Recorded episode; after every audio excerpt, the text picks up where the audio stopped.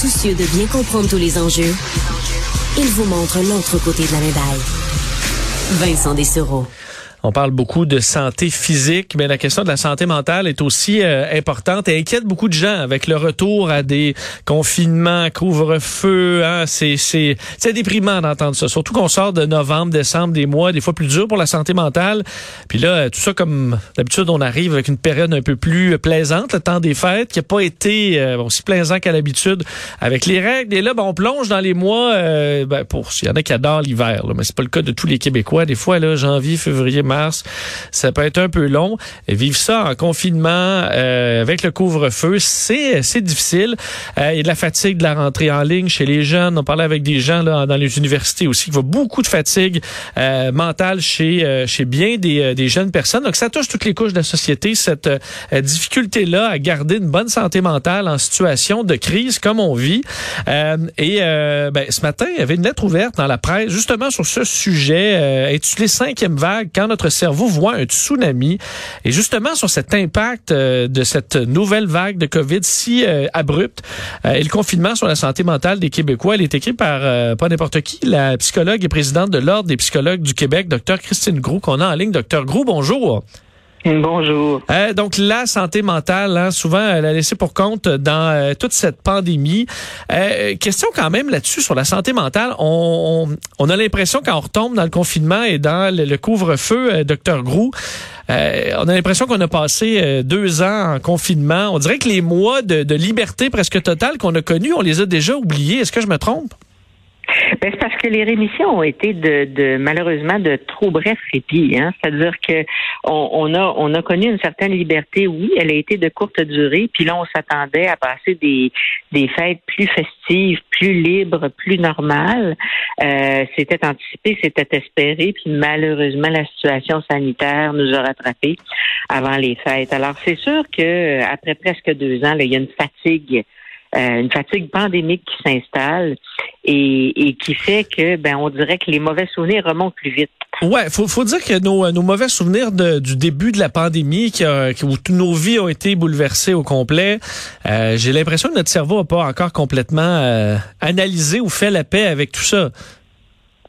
Ben, en fait, c'est que le, le, le, cerveau progresse dans ça, mais c'est comme si, dans le fond, il, il nageait, nageait, nageait, puis essayait de, de garder la tête hors de l'eau. Puis là, ça fait comme plus que 20 mois qu'il nage. Il commence à se fatiguer. Fait que là, la vague qui arrive qui lui passe par-dessus la tête, ben, ça a l'air d'une énorme vague, mais parce qu'il est fatigué. Euh, parce qu'il faut comprendre que quand on a commencé, on, on était très énergique, on était très résilient, on faisait du pain, on dessinait des arcs-en-ciel, puis on se disait ça va bien aller. Et on était convaincu qu'on se confinait pour quelques semaines. Euh, là, on est plus presque deux ans plus tard. Et euh, bon, puis à travers ça, on a pensé qu'on éviterait la deuxième vague. On a pensé qu'on sauverait Noël dernier. C'est pas arrivé. Et là, on est rendu à la cinquième vague. Et ce qui est particulier cette fois-ci, c'est que malgré la vaccination, on, on, a des craintes parce qu'on sent qu'on n'est pas protégé. Et là, c'est comme si on voit les choses avec des lunettes noires parce que le cerveau est fatigué. Alors, c'est une vague qui affecte moralement même les gens qui s'en sortaient bien jusqu'ici. Et il y a beaucoup, beaucoup de gens qui se sont adressés à, moi au cours des dernières semaines pour se dire, mais qu'est-ce qui se passe? Comment ça se fait qu'on se sent comme ça? Ben, on se sent comme ça parce qu'on est fatigué. Et ouais, est-ce qu'on commence à trouver des, difficilement souvent il y a des gens, euh, je fais un peu partie de ceux-là là, qui voient le verre à moitié plein, puis on se dit ah, ben non, mais là au premier confinement, ça, hein, ça, ça, ça, nous replace les. Euh, après ça, on va savourer la vie, hein, on va savoir que c'est important de se rencontrer. on essaie de trouver du positif. Là, ça fait deux ans, commence à être difficile de voir du positif dans quoi que ce soit. Est-ce que ça fait partie un peu de, de ça qu'on ait de la misère à se trouver des paroles encourageantes? Oui, parce que en fait, si, vous, vous passez dans votre vie des, épreuves, si vous en passez une de temps en temps, ça va. Mais si vous en avez plusieurs successivement, puis que vous arrêtez pas de vous adapter, puis que vous, vous, développez des réflexes de vigilance parce que vous êtes toujours stressé, ben, à un moment donné, vous allez devenir fatigué. Puis c'est là où on, on, a une vision un petit peu plus sombre. C'est pas nécessairement objectif parce que, mais ça nous permet de rester vigilants. Puis, mais on a une vision plus sombre. On voit le verre beaucoup plus à moitié vide qu'à moitié plein, effectivement. Puis là, euh, pour paraphraser un, collègue qui me disait euh, il y a quelques jours, ben moi, quand mon verre est à moitié vide, je le remplis. Mais je pense que c'est ce qu'il faut faire, c'est-à-dire qu'il faut essayer d'avoir du contrôle sur là où on peut en avoir du contrôle, parce que on n'en a pas sur la situation de la pandémie.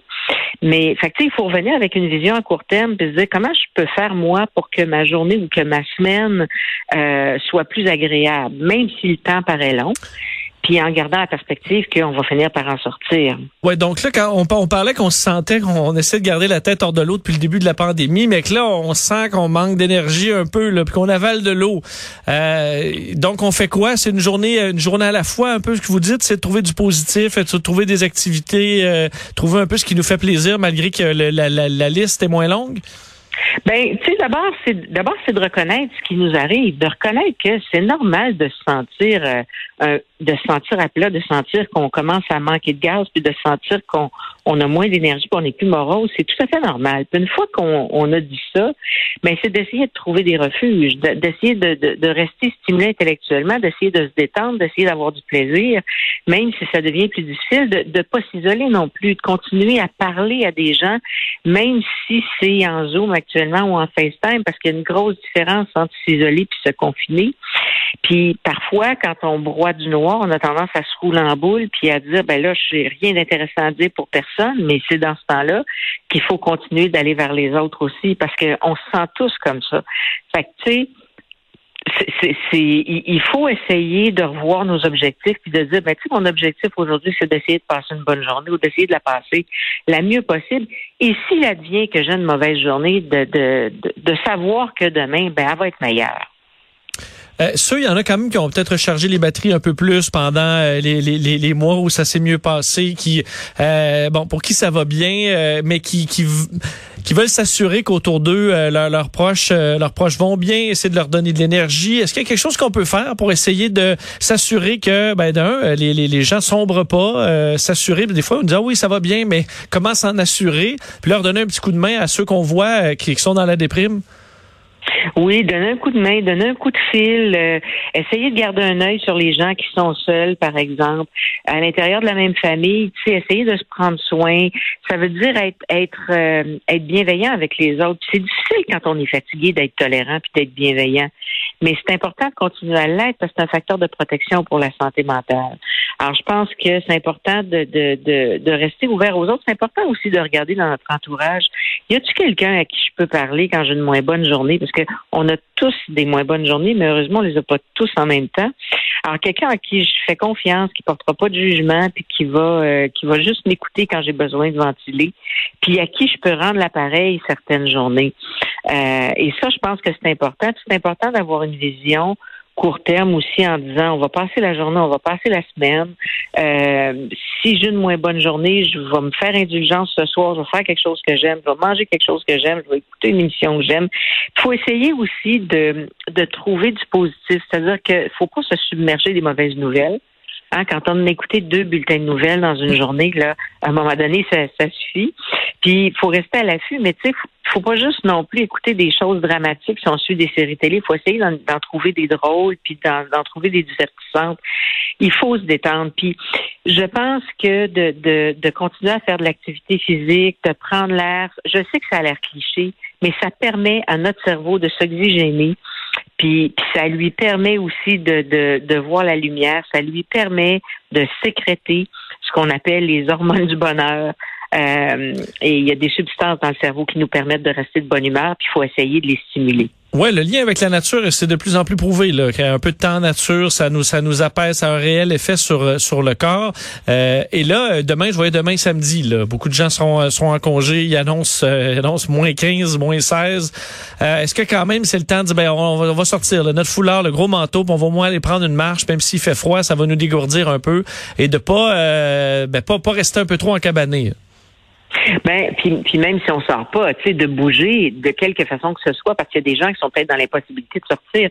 Mais c'est sûr que de voir la lumière, de, de, de s'oxygéner, de bouger, ben ça va faire en sorte que euh, on, on va libérer, si vous voulez, de, de, la sérotonine un peu dans notre cerveau. Puis ça, c'est une substance qui va nous aider à avoir la vie moins sombre. Mais on va aussi s'oxygéner. Puis quand on le sait, on se sent mieux après, même si ça nous tente pas. Mais je pense que c'est important d'alterner entre euh, l'occupation de l'esprit, l'activité physique, la détente, le plaisir, les conversations qu'on a avec des proches. Euh, il faut continuer à faire ça. Puis il faut, parce que pour chaque personne, ça va varier, mais il faut se demander comment je vais faire de me faire plaisir aujourd'hui, puis comment je vais faire pour me faire du bien et de quoi j'ai besoin. Pas qu'est-ce que je dois faire, de quoi j'ai besoin. Et, euh, et qu'est-ce qui me ferait du bien? Puis je pense que s'il y a un temps où on peut se poser la question, c'est bien maintenant. Et euh, ben, de faire attention aux autres aussi. En, terminant, docteur Gros, si la, première mesure à enlever, là, dès qu'on aurait un peu d'oxygène pour pouvoir euh, pour, pour aider la santé mentale, c'est quoi selon vous? Est-ce que c'est le couvre-feu? Est-ce que c'est le fait de pouvoir mélanger davantage de bulles? Est-ce que c'est le restaurant? Euh, Qu'est-ce qui est le plus de ou bon la rentrée en, en présentiel? Qu'est-ce qui vous vient en tête comme étant la première chose pour aider à ce niveau-là dès qu'on le pourra? Ben moi, je vous dirais, ça dépend pour qui. Euh, ça dépend pour qui, parce qu'il y a des gens pour qui un couvre-feu de 10 heures, c'est pas restreignant du tout, mais il y a des jeunes pour qui ça l'est. Alors là, ça dépend pour qui, mais chacune de ces mesures-là, euh, quand on la quand on la lève, c'est un signe de regain de liberté et ça envoie un message que les choses vont mieux. Alors euh, donc je pense que c'est hmm. multifactoriel. Puis quand on accumule les mesures restrictives, ben ça envoie le message inverse. Donc, euh, je pense que quand les mesures vont commencer à se lever, le, moral va recommencer à aller mieux, mais il est de plus en plus fatigué. Alors, il faut y faire attention. Ben, tout ça est très clair. Un très important rappel sur euh, la, santé mentale. Docteur Christine Gros, merci euh, d'avoir été là. Avec plaisir. Au revoir, docteur Gros, psychologue, présidente de l'Ordre des psychologues du Québec.